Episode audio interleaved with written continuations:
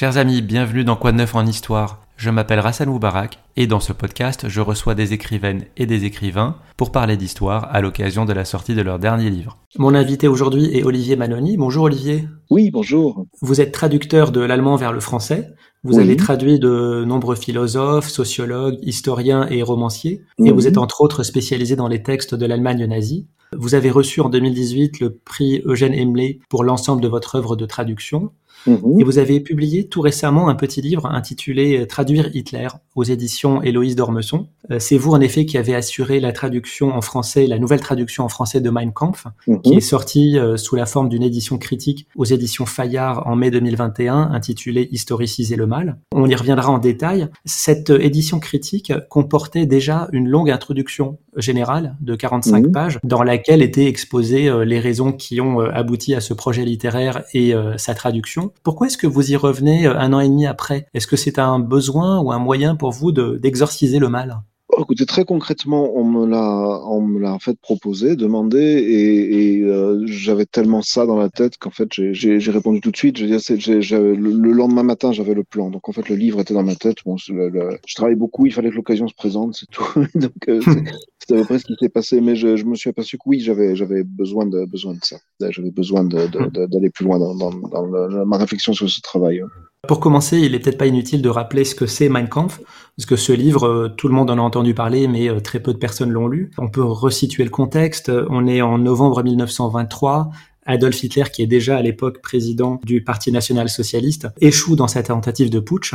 Mhm. C'est ce qui est connu euh, sous le nom du putsch de la brasserie à Munich. Il est arrêté, il est jugé et incarcéré à la prison de Landsberg. Il est mhm. condamné à 5 ans de, détention, mais il n'y restera que 13 mois. Il, il en sort en décembre 1924. Et c'est durant cette détention qu'il écrit Mein Kampf, qui euh, sortira sous forme de deux tomes en juillet 1925 et décembre 1926. Comment est structuré Mein Kampf euh, Qu'est-ce qu'on y trouve et, quelles sont les motivations de Hitler à l'époque pour l'écrire? Grosso modo, il y, a deux parties qui sont relativement distinctes, mais comme euh, Hitler est un monsieur qui est assez confus, il y, a quand même des choses qui se mélangent. Donc la première partie est d'une histoire de la naissance du mouvement nazi, une histoire de Hitler aussi, les deux éléments étant truffés de, mensonges, d'enjolivements, etc., et de, de d'un côté et d'enflement monstrueux de l'autre côté. La deuxième partie est plus théorique, c'est une espèce de projet politique euh, très très fumeux, très complexe, très euh, bon, très très mal euh, pensé, très avec un, plan extrêmement flou et qui part un peu dans tous les sens. Voilà, on peut dire ça comme ça. Euh, il a écrit la première partie en fait au Landsberg, la deuxième euh, après sa sortie. L'écriture de la deuxième partie c'est déjà faite dans des conditions euh, assez exceptionnelles. Pour un détenu, il avait une, cellule ouverte, il avait son secrétaire Rudolf à côté pour, euh, prendre des notes et réviser son texte. Il avait des visites absolument toute la journée de ses adeptes qui lui apportaient toutes sortes de choses et, voilà. Donc c'était euh, des conditions d'écriture assez confortables quand même. Vous rappelez justement dans votre livre la situation dans laquelle Hitler se trouvait. Euh, il avait un casier judiciaire, il restait sous le régime de la liberté conditionnelle. Et puis à l'époque, il n'était pas allemand, il était autrichien, et donc euh, craint d'être expulsé vers son pays d'origine. Et, donc, euh, vous dites, il avait intérêt à modérer ses attaques contre la République de Weimar. Vous diriez qu'il s'est autocensuré dans ce livre? Alors, ça, c'est ce que dit le. C'est pas moi qui l'écris, c'est l'introduction générale hein, qui a été faite notamment par, par Florent Bria, à laquelle j'ai pas participé, mais ils sont beaucoup plus spécialisés que moi euh, dans ce domaine-là. Euh, il est moderne, mais euh, d'une manière quand même très relative. Hein. Il, y a, des attaques d'une violence assez insensée. Il aurait vraisemblablement pu, pu, y aller plus fort, notamment dans le, dans, le domaine le plus délicat, c'est-à-dire le passage à l'acte armé qui avait déjà eu lieu en 19. Et c'est vrai que de ce point de vue-là, il, disons qu'il ne lance pas d'appel aux armes. Enfin, il y a d'une férocité invraisemblable contre Weimar et c'est euh, il fait très très peu de nuances. Hein. Mais c'est vrai qu'il est, il a une certaine prudence qu'on retrouve aussi dans le vocabulaire. Alors, Mein Kampf possédait déjà une première traduction euh, française, mhm. euh, dirigée par euh, André Calmette et publiée par Fernand Surlot aux Nouvelles mhm. Éditions Latines en 1934. Mhm. Vous pouvez nous raconter la genèse de cette première traduction? Parce qu'en plus, elle a été financée par la LICA, la Ligue internationale contre l'antisémitisme, donc c'est un peu paradoxal. C'est une histoire tout à fait paradoxale. Donc, les, éditions Sorlo, à l'époque, sont des éditions maurassiennes, hein, très, très proches de l'extrême droite. Enfin, pas très proches, c'est des éditions d'extrême droite. Et Sorlo lui-même est un militant très actif dans son domaine d'édition. Ce sont des maurassiens antisémites, même si c'est pas le cœur de leur de, leur de leur préoccupation. Ça fait partie du, tableau, mais ils sont surtout anti-allemands. Et donc, quand il se, se décide de, se mettre à ce travail, c'est pour euh, montrer à quel point le Bosch prépare des, de nouvelles monstruosités, plus que pour attaquer les, les, les, Juifs, même si euh, très vraisemblablement, au fond de leur tête, ils, ils pensent qu'ils vont faire d'une pierre deux coups. Mais la cible principale, c'est quand même l'Allemagne, dont ils, ils, ont bien compris que le, le, les menaces allaient recommencer. Ils, ils vont euh, principalement tenter de, de résumer euh, les, risques que, que, que, que fait peser Hitler dans son texte. LICRA intervient parce qu'elle a exactement les mêmes préoccupations. C'est-à-dire qu'elle veut que les Français sachent ce qui se passe et elle, euh, va effectivement aider Sorlo d'abord à financer l'ouvrage et surtout après, quand le, livre va être interdit, elle va récupérer 5000 exemplaires qu'elle va se charger de distribuer à tous les influenceurs, à tous les hommes politiques, militaires, intellectuels, etc. en France qui comptent pour que les gens sachent exactement ce qui se passe. Voilà. Donc ça a été un processus tout à fait, tout à fait étrange et, et il faut ajouter simplement ce que les gens ne, savent pas, que Hitler a bien été interdit en France en 1935 une seule fois et il a été interdit par, enfin Mein Kampf, pardon, a été interdit par Hitler parce qu'il s'agissait d'une édition pirate sans droit qui inquiétait Hitler. Alors on a, on a, on a notamment une lettre de, de Rudolf Hess qui euh, écrit attention, le livre est en train de paraître. Il a en plus à l'époque, euh, il croit avoir vu une introduction assez anti-allemande et donc euh, il avertit euh, la chancellerie en disant attention, il se passe quelque chose en France, il faut faire quelque chose. Et il décide de lancer un procès. Mais c'est pas un procès pour de, de censure évidemment, c'est un procès commercial qui est lancé en fait par les éditions Amann, qui est, sont, sont, les éditeurs de, de Hitler pour piratage et ils vont bien entendu, sur le plan commercial, gagner leur procès puisque euh, Sorlo n'a absolument acheté aucun droit de, reproduction à l'époque. Donc euh, le livre est interdit, pilonné, sauf ces 5000 exemplaires qui vont continuer à circuler en France grâce à la, à la LICA. Et ce qu'il faut souligner, c'était euh, que c'est une traduction intégrale hein, de Mein Kampf. Les passages les plus anti-français euh, étaient inclus dans, ce, dans cette traduction. Oui, il y a absolument tout à ce moment-là, tout à fait. Après, euh, Hitler va autoriser une deuxième édition qui va apparaître chez Fayard, avec une nouvelle traduction, qui sont des publications d'extraits simplement, euh, sous le titre Mon combat une des rares éditions avec le titre traduit. Et là, effectivement, il y a beaucoup de passages anti-français qui ont été euh, expurgés. Adolf Hitler euh, meurt en 1945. Donc, euh, comme pour n'importe quel auteur, les droits de l'ouvrage tombent dans le domaine public 70 mmh. ans après sa mort. Mmh. Donc, les droits étaient détenus jusque-là par l'État régional de Bavière et mmh. ils tombent dans le domaine public le 1er janvier 2016. Et une édition critique fut préparée en Allemagne par l'Institut d'histoire contemporaine à Munich et, et, et ça paraît en janvier 2016. Est-ce que la préparation de ce projet là-bas s'est à des obstacles et quel en a été l'accueil fait par la presse et la critique? Alors oui, il y, a eu des obstacles. Bon, il faut savoir que dans toute l'Europe, en fait, les historiens se posent la question à partir de 2011. Hein. Dès 2011, il y, a, une tribune qui paraît dans le monde d'historiens français qui se demande ce qu'il va, qu'il va falloir faire. La crainte, si vous voulez, qu'on a à l'époque, c'est qu'avec le, passage dans le domaine public, en fait, le Land de Bavière qui gère les droits d'auteur, ou plus exactement les droits de publication de tous les, les criminels de guerre nazis, n'avait plus la possibilité d'interdire le livre. Or, il était interdit en Allemagne, pas en France, où il était, autorisé, mais en Allemagne, il a été interdit en, en 45 immédiatement. Et donc, personne n'avait le droit de, le republier. Et ce que craignaient les historiens allemands, c'est qu'on republie ce livre sans aucune espèce de commentaire et que ça redevienne un, objet de propagande. Donc, à partir de 2011, l'Institut euh, d'histoire contemporaine de Munich, qui est un des plus grands centres de, recherche historique en Allemagne, et qui est dirigé par Andreas Wirsching, décide de se mettre au travail. D'abord avec l'assentiment du Land de Bavière, qui a donné son accord pour ce travail. Et il travaille pendant deux ou trois ans, si je me rappelle bien, c'est en 2014 par contre que le président du Land de Bavière, donc de, de, de, l'État régional de Bavière, se rend euh, en Israël et euh, a une rencontre à Yad Vashem où les responsables de Yad Vashem et du gouvernement israélien lui disent qu'il est absolument impossible que ce livre sorte et le disent apparemment en des termes suffisamment énergiques pour que euh, le, le, cet homme politique revienne en disant écoutez on arrête tout alors que le projet est très largement engagé, que l'Institut pour l'histoire contemporaine a, engagé beaucoup d'argent, beaucoup de personnel, un énorme travail déjà. Et donc, il y a de nouvelles discussions qui vont commencer, qui finalement vont effectivement aboutir à, à cette édition de 2016, qui est déjà forme extrêmement proche de, de, de l'édition française, qui s'en est largement inspirée. Et Andreas Wirsching, le patron de euh, l'Institut d'histoire contemporain, est co-éditeur avec Florent Braillard de euh, l'édition française. Donc, il y a une parenté très proche entre les deux projets. Et il s'agit déjà d'une énorme édition avec un, un, un appareil de notes considérable. L'édition allemande fait deux volumes gigantesques, aussi, aussi épais que le nôtre, euh, et comporte, outre des notes qu'on retrouve en français, toute une partie sur les variantes du texte. Donc c'est un travail absolument gigantesque qui a été mené. J'ajoute qu'il est mené, enfin il a été mené bien entendu en France, mais euh, il y a d'autres projets à peu près identiques qui se, se déroulent à l'heure actuelle dans d'autres pays européens. Dans quelle langue?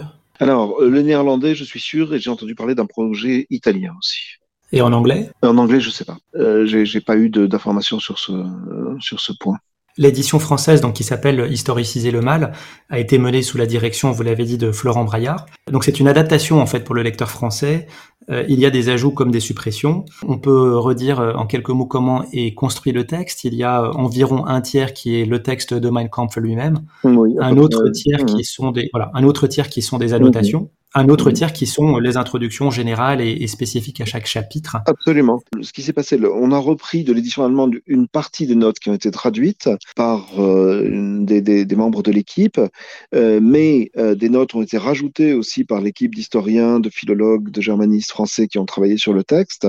Et sous la direction de Florent Braillard, les équipes qui travaillaient ont créé d'une part une introduction générale qui était, comme vous l'avez dit, assez, assez volumineuse, et des introductions pour chaque chapitre pour présenter le, chacun des 27 chapitres de, de Mein Kampf. Voilà. Et donc ils reprennent une partie des notes, mais euh, il y a une très grosse partie de travail qui a été faite en France pour cette édition-là. Ce travail de contextualisation, pour vous, c'était une condition euh, indispensable pour euh, faire partie du projet? C'est toujours une condition sine qua non pour moi. C'est-à-dire que j'ai hors de question que je, je, contribue à la publication d'un texte euh, brut, sans commentaire d'historien, sans encadrement. Euh, les, deux sont, sont euh, les, deux sont, absolument pour, moi nécessaires pour que je, je, je, participe en tant que traducteur à un projet de ce type. Et les faits me donnent raison parce que quand vous voyez ce genre de publication, quand c'est mené sans aucun encadrement d'historien, ça donne des publications d'abord d'une qualité assez épouvantable et d'autre part de pure propagande. Je cite dans, dans mon livre le, le, livre de, de Rosenberg qui a été publié en français, euh, non seulement sans, notes, sans commentaires, mais avec une, une, introduction apologétique qui est absolument scandaleuse par une maison d'édition d'extrême droite. donc voilà, c'était typiquement le genre de projet avec lequel je ne veux strictement rien avoir à faire. Donc à chaque fois que j'ai travaillé sur des textes sources, j'en ai pas fait beaucoup, un quatre au, total, sur près d'une cinquantaine de, livres consacrés au nazisme que j'ai traduits. Dans ces cas-là, je, demande toujours à ce qu'il y ait une équipe d'historiens. Et, de toute façon, ce sont des projets quand on me, les propose qui sont déjà euh, qui ont déjà cette forme-là. Pour résumer l'état d'esprit dans lequel ce travail a été mené euh, en Allemagne et puis aussi en France, vous reprenez dans le livre une expression de Christian Ingrao, qui est euh, directeur de recherche au CNRS, qui, parle de refroidir Mein Kampf. Ça résume bien ça le projet, non? Oui, si vous voulez, le, problème qu'on a avec ce livre, c'est que comme il a été interdit en Allemagne, il a, il, a gardé là-bas une espèce d'aura sulfureuse, d'un côté diabolique, maléfique, etc. En France, c'est un peu pareil, c'est le livre, c'est le livre du mal absolu. Ça lui donne une force qu'il qui, qui ne devrait pas avoir. Ça lui donne une force de, de, un petit peu magique, si vous voulez. Florence Aubenas parle de grimoire dans le, dans le texte qu'elle qu a, a, consacré au projet euh, dans le monde, euh, alors que c'est rien de tout ça. Je veux dire, c'est un très mauvais texte. C'est un, un mm. texte extrêmement épais, euh, pâteux enfin qui n'a rien de, sorcier, si j'ose dire, c'est-à-dire qui n'a vraiment rien pour séduire euh, ou pour euh, enchanter au sens premier du terme ses lecteurs.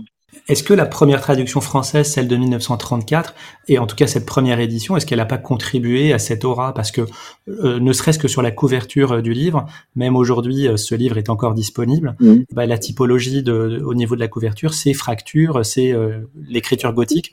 Est-ce que ça, ça participe pas ça au marketing du mal Je ne sais pas si c'est du marketing ou si c'est simplement naturel. Ce qui est très frappant, c'est que dans le monde entier, pratiquement, on a gardé ce titre allemand.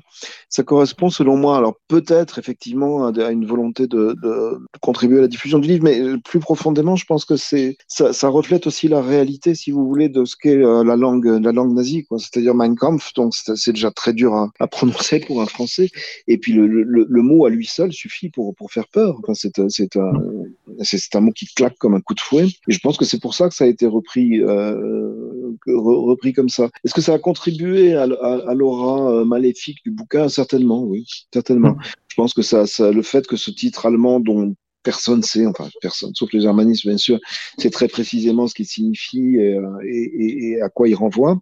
Comme mm. ça peut être le combat en, dans la guerre ou la lutte simplement. Ça a aussi contribué effectivement à, à, lui donner cette espèce de, de, de, de caractère d'objet non identifié et, et, dangereux, qui le rend encore plus dangereux hein, finalement que, que ce qu'il est réellement. Que reprochez-vous principalement à cette première traduction de 1934 Parce que vous dites que les règles de traduction à l'époque ne sont plus forcément les mêmes aujourd'hui. Est-ce que c'est juste euh, une querelle technique de spécialistes ou est-ce que vous reprochez le fond? Alors, il y a très peu de choses sur le fond qui soient vraiment, euh, qui soient vraiment dé, dé, déplacées. C'est pas un texte qui est criblé de contresens. Il y en a quelques-uns, mais sur des textes pareils, c'est à peu près euh, inévitable. D'un point de vue technique, euh, cette traduction a beaucoup vieilli, mais c'est pas de la faute des traducteurs. C'est simplement que l'historiographie d'après-guerre, si vous voulez, a défini un certain nombre de termes, une, une, toute une terminologie pour désigner ce qui s'était passé sous le nazisme, et surtout pour retraduire les termes qui étaient déjà utilisés dès 1925 par, euh, par Hitler, de telle sorte qu'ils correspondent à des réalités idéologiques ou, euh, ou historique. Et donc ça, évidemment, il n'en avait pas. Et là, il y a tout un travail à refaire. Bon, c'est euh, tout à fait normal.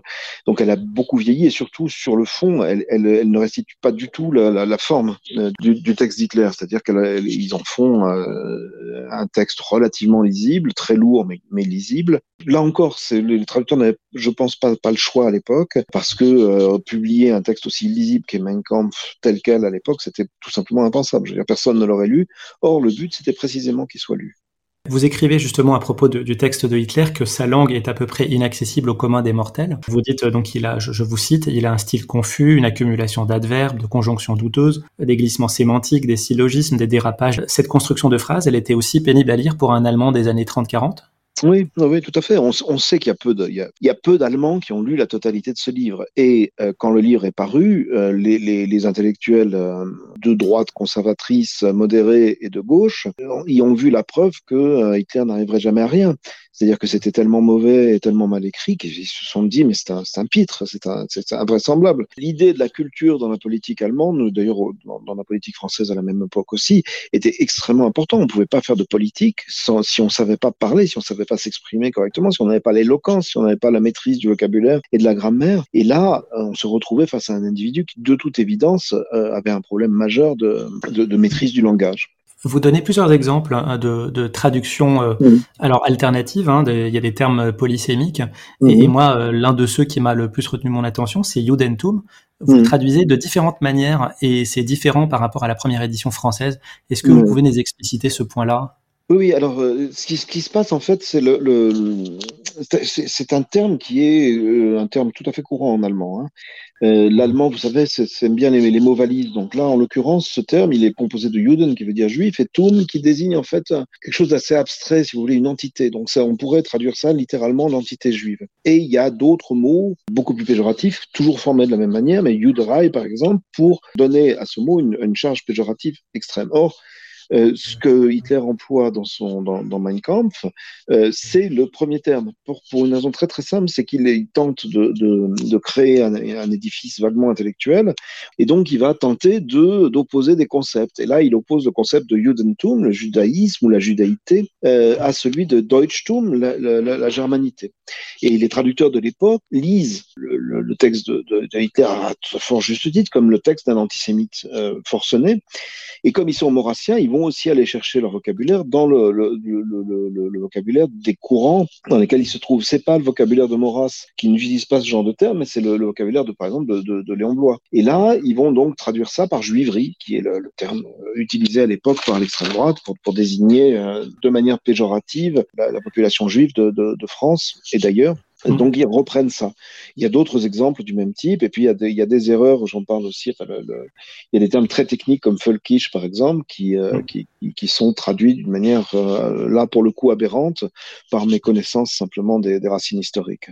Oui, Volkisch, c'est intraduisible, non? D'ailleurs, vous, vous avez gardé le Volkisch dans le, Alors, dans moi, le texte a, euh, moi, je l'ai gardé après. Alors, ch chacun de ces termes-là faisait l'objet de discussions entre euh, les historiens et, et moi-même. Sur ce, ce mot-là, j'avais proposé national populiste et les mmh. historiens ont trouvé que c'était trop moderne, donc je me suis rallié à eux. On a gardé le terme Völkisch.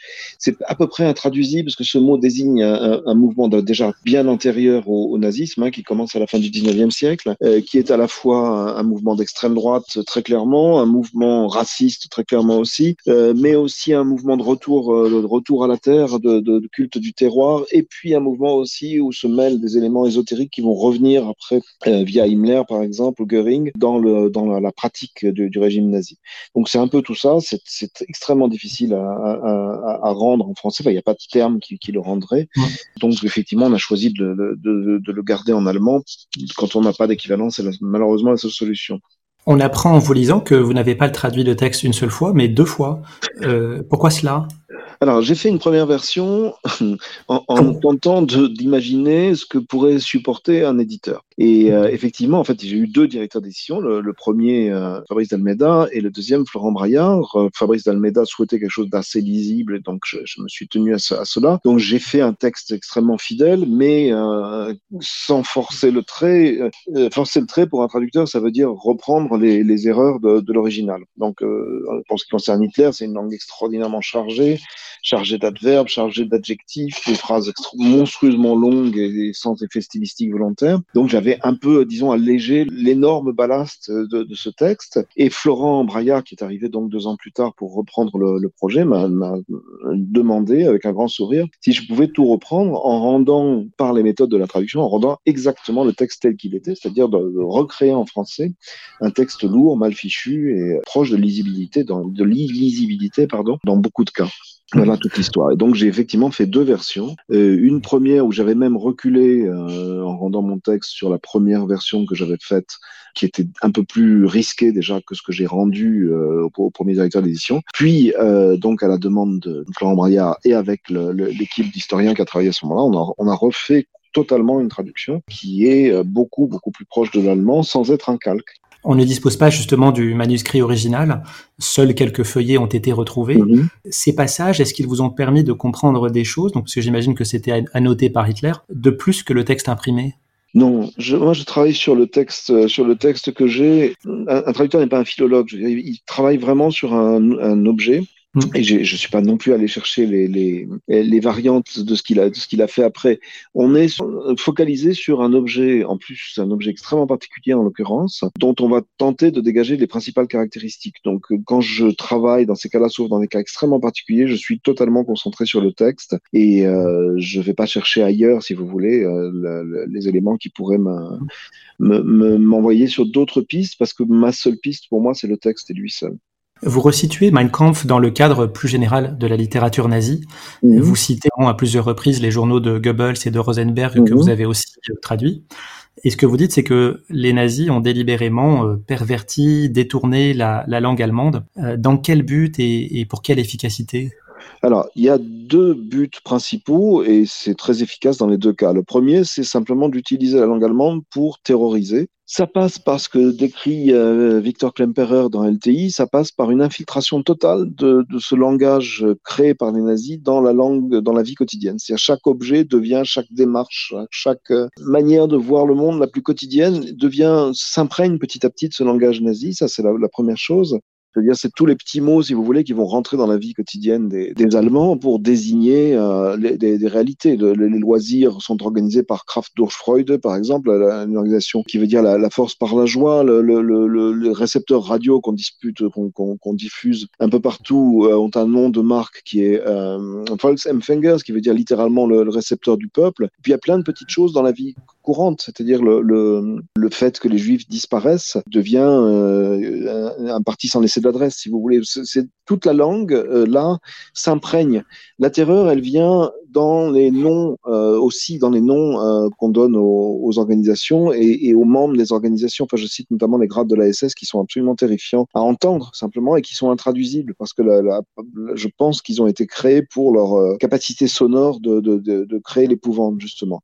Ça, c'est la première partie. La deuxième partie, c'est une euh, un vocabulaire de dissimulation qui va entrer en jeu très très rapidement parce que euh, même si on comprend bien dans Mein Kampf que euh, Hitler par exemple a des intentions bellicistes, il ne les affiche pas en tant que telles. Euh, ça c'est le c'est donc dès 1925 qu'il y a déjà cette volonté de ne pas dire exactement où on va aller, même si en lisant entre les lignes on comprend tout à fait. Et puis ensuite pendant la, la, la à partir de, de 1939 et encore plus à partir de 1941, il va il va falloir trouver des mots pour dissimuler l'extermination, d'abord celle des, des malades mentaux, puis celle des juifs des tziganes, des homosexuels, des, réfractaires, etc. Et là, il y a, le nazisme va développer un second vocabulaire qui va avoir pour unique but de ne pas révéler ce qui est en train de se passer, c'est-à-dire un, monstrueux génocide plus grand euh, qu'est connu l'histoire de l'humanité avant et après Pourtant, la, frontière entre les deux n'est pas si claire que ça, non? Parce que vous dites que donc il y a des longues phrases qui sont euh, incompréhensibles, illogiques, et puis euh, au milieu de ce magma, de cette bouillie,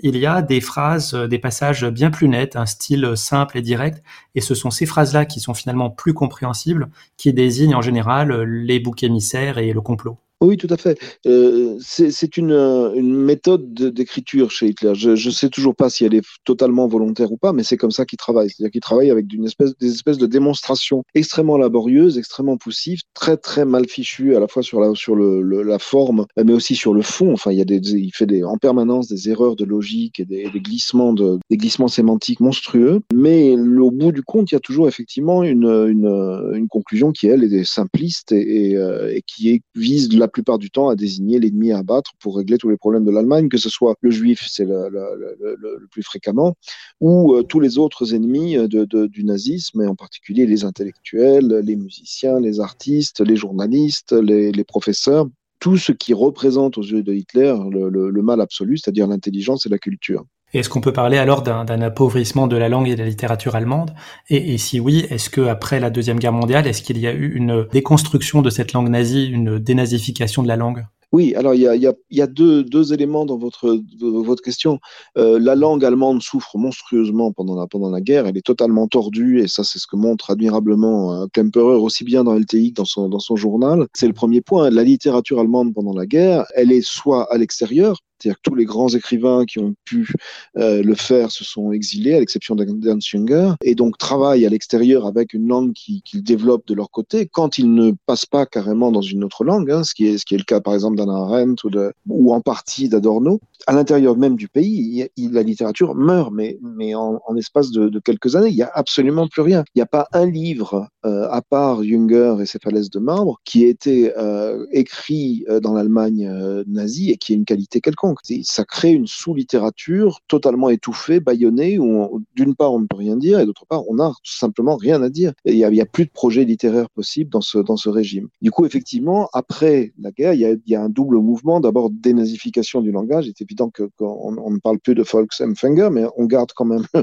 le nom de Volkswagen pour cette voiture qu'on attribue Hitler, qui en fait est sortie après la guerre. Et puis, euh, oui, il y a, des projets de, recréation d'une langue, d'une langue allemande dans la littérature, notamment avec le, le, fameux groupe 47, qui réunit les plus grands écrivains de l'époque autour de l'idée de reconstituer une littérature allemande.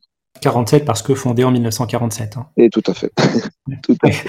Alors, vous faites aussi un parallèle avec aujourd'hui, parce que cette langue nazie, et il y a des similitudes avec les, celles des autres totalitarismes, mhm. et euh, aussi avec certains responsables politiques actuels, au premier rang duquel vous placez Donald Trump. Mhm. Quelle similarité vous décelez entre les deux? Alors pour Trump, je suis très très prudent avec ça. C'est dans la dans, dans, dans, la forme que je vois des, des, des similitudes. C'est-à-dire que je constate et je je suis pas le seul à le faire. Je, cite beaucoup Bérangère Viennot qui a beaucoup écrit sur sur la langue de Trump. Je constate que le, même procédé est utilisé. On a euh, une, immense confusion euh, aussi bien dans les discours que dans le, le mode préféré d'expression de Trump quand il était président et avant, c'est le, le, le, tweet. Extrême confusion du discours, qui devient pratiquement incohérent, qui est, totalement intraduisible, mais qui, là encore, débouche sur euh, des, vérités euh, simplistes. Ma comparaison s'arrête là. Il est évident, est évident pour moi que euh, on ne peut pas dire que Trump soit un nazi exterminationniste, ça ne sait absolument pas ce que je veux dire, mais c'est un homme brutal qui a lui aussi tenté un coup d'État aussi minable que celui du 23 novembre qui a envoyé Hitler à Landsberg et qui est entouré de gens extrêmement dangereux comme l'était Hitler. Voilà, je pense pense qu'il est, est, courant d'extrême droite très profond euh, qu'on a vu par exemple le, 6 janvier avec des mouvements ouvertement néo-nazis ont été très largement favorisés par le mode d'expression qu'avait choisi Trump, qui est la violence par la confusion et la confusion suivant la violence. Vous racontez dans le livre, donc dans votre livre, hein, les critiques qui ont accompagné euh, ce projet au moment de sa préparation et puis au moment de sa sortie, des critiques qui proviennent plutôt des politiques que des historiens, puisque vous dites que les historiens se sont en général positionnés en faveur mhm. d'une édition critique. Est-ce que au moment de la sortie du livre, est-ce que ces critiques vous ont surpris? Est-ce que vous y étiez préparé? Alors en fait, il y a eu deux phases. Hein. Il y a eu une phase de, de, en 2016 de critiques qui ont très largement précédé la sortie du livre et qui ont été formulées par des gens qui savaient absolument pas quel était le projet, à la mmh. suite d'une série de, de, de, de, fausses nouvelles qui ont circulé, d'un article qui, qui, qui, comportait une énorme bourde sur le, le moment où il devait sortir, et puis euh, d'une polémique politicienne dont je ne tiens pas trop à parler ici, qui a été lancée par un, un, grand leader. Et euh, donc en fait, c'était un débat qui a commencé par tourner un peu dans le vide, puisque personne ne connaissait le projet, personne ne savait exactement sur quoi nous travaillions et ne pouvait dire euh, ce qu'on allait faire. Euh, cela étant dit, cette polémique-là, alors elle m'a pas surprise parce que je, je, savais pertinemment ce que charriait, si vous voulez, ce, ce, livre et que donc il y aurait forcément des discussions.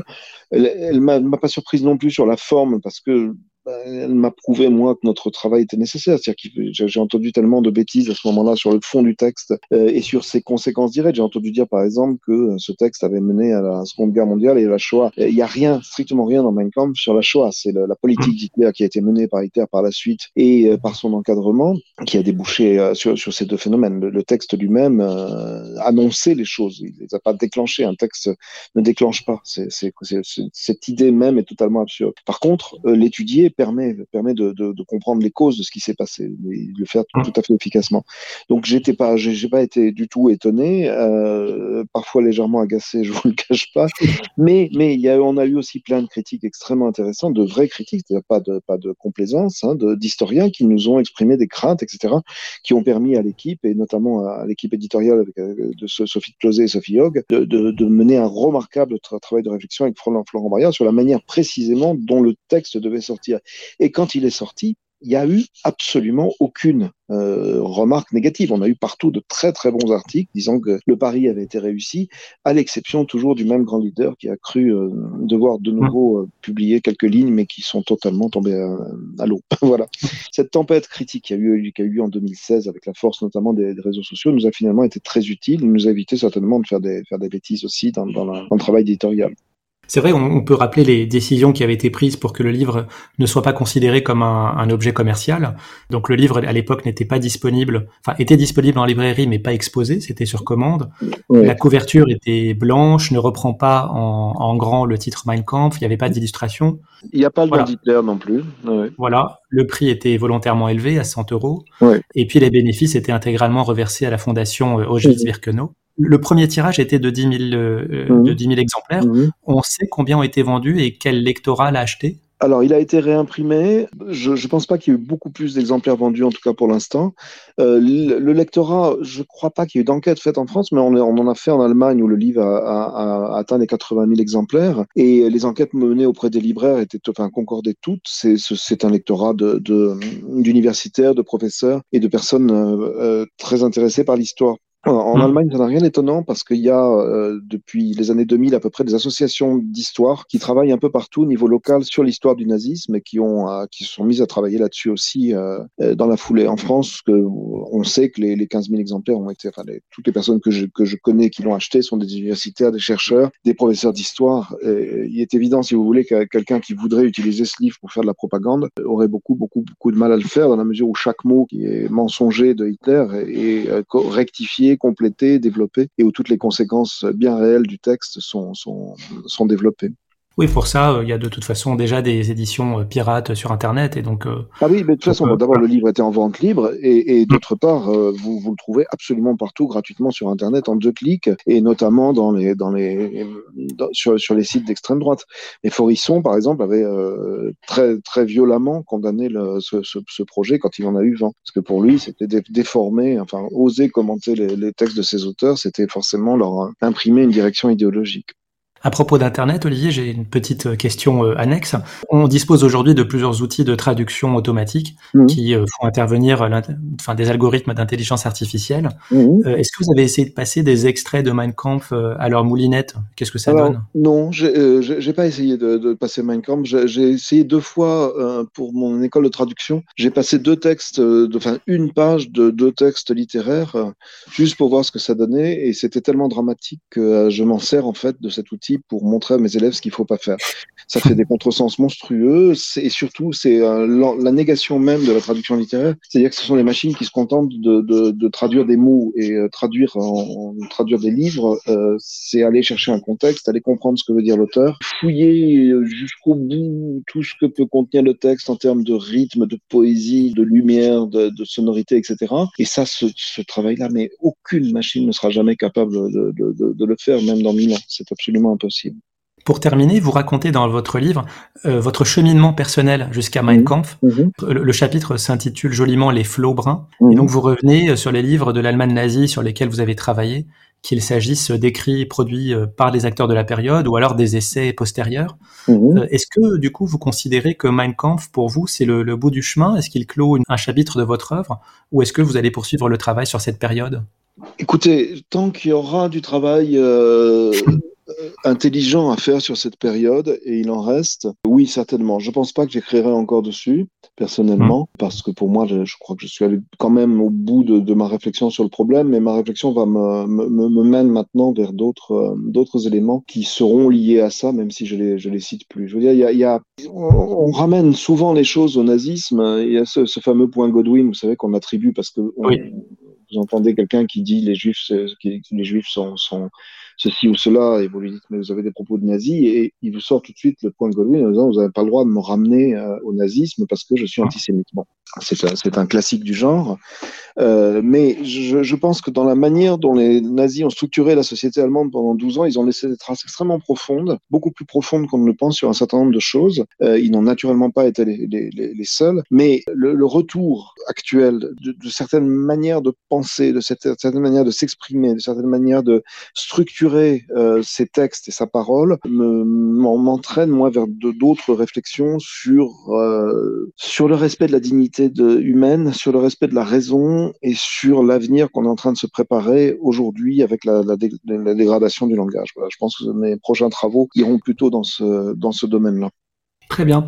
Merci beaucoup, Olivier Manoni, d'avoir accepté cette invitation. merci bien, merci bien de m'avoir consacré tant, de temps. je vous en prie. Donc, je rappelle le titre de votre livre, Traduire Hitler. C'est aux éditions Héloïse Desromesson et déjà disponible en librairie. Quant à moi, je vous remercie de nous avoir suivis et je vous donne rendez-vous bientôt pour un prochain épisode.